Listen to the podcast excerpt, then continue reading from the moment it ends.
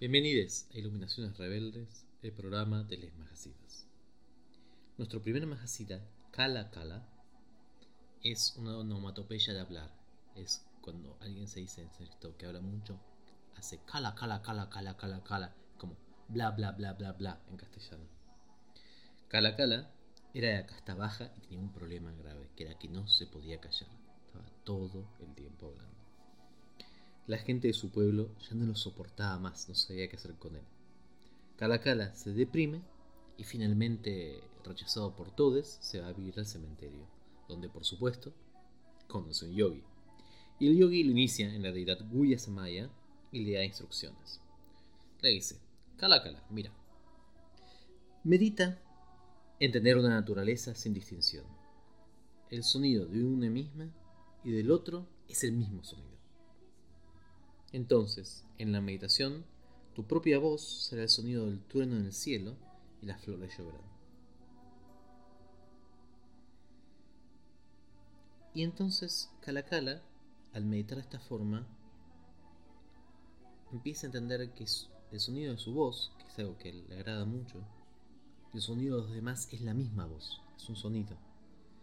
Y, y pierde su propia voz en la lluvia de flores.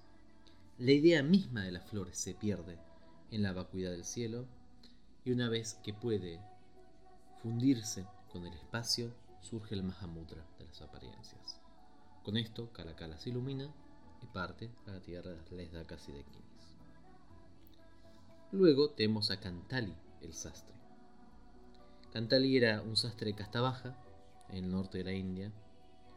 Un día cosiendo ropa se pincha con una aguja y sale mucha sangre. Y aparece la Dakini Petali. Petali es, em, es como una especie de...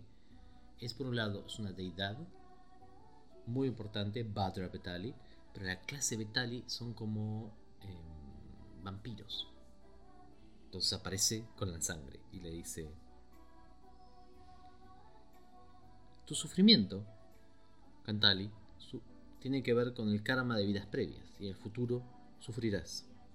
Y Cantali dice, bueno, qué horrible, ¿cómo puedo hacer para evitarlo? Petali le inicia en la deidad Hebadra. Le enseña especialmente a enfocarse en la etapa de generación y al Guru Yoga. Y le dice, cuando medites, recuerda tu coser, que es lo que mejor haces. Y entonces Cantali dice, ¿Cómo debo hacer eso? Y Vitali le muestra cómo hacer. Y le dice, medita que coser es la vacuidad y la apariencia. Con el hilo y la aguja del conocimiento y la atención, te das cuenta que son una. Cuando hayas cosido estas ropas con la aguja de la compasión, medita el vestir a todos los seres del mundo para que no tengan frío. Meditando de esa forma, cada vez que cosía, alcanza la vacuidad y luego alcanza el Mahamudra, con lo cual se ilumina, enseña y parte a la tierra de las de Finalmente pasamos a la historia de Dahuli. Dahuli era un señor de casta baja que hacía sogas de pasto cuya.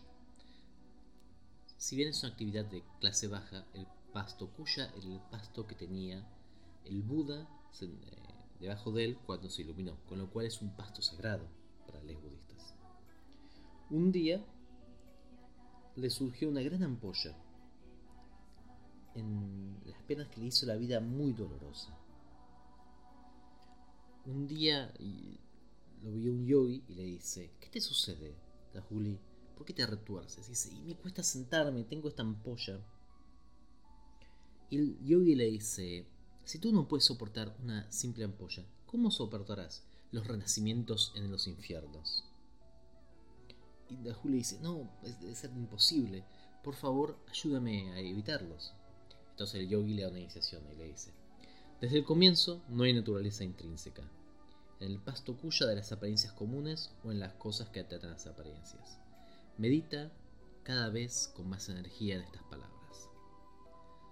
Cada vez que hacía una soga, Dahuli meditaba, por dos años medita y realiza la cadena de los nidanas, alcanza el Mahamudra y parte para la tierra de Dakas y de Kinis.